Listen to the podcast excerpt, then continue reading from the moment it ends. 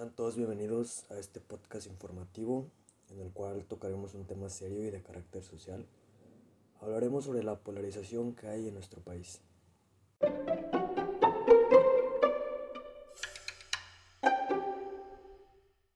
Si bien cuando hablamos de polarización nos referimos a diferencias que se vuelven oposiciones porque se manifiestan como conflictos, conflictos más o menos intensos. Estos conflictos se estructuran pasando de oposición a un sistema de contradicción.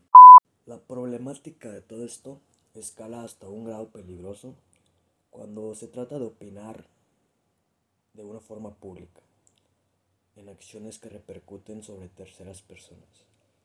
La clasificación que surge debido a la forma de pensar expresa la intolerancia y el egoísmo sobre otra persona, siendo acusado o etiquetado por el grupo social contrario.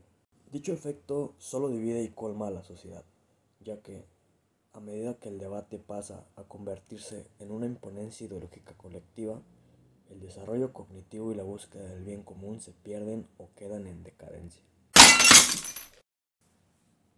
Este efecto se muestra de forma dominante dentro de nuestro país, debido a distintas causas que enlazan dicho efecto, tales como la pobreza, la política, el clasismo y otras ideologías o métodos sociales impuestos generacionalmente.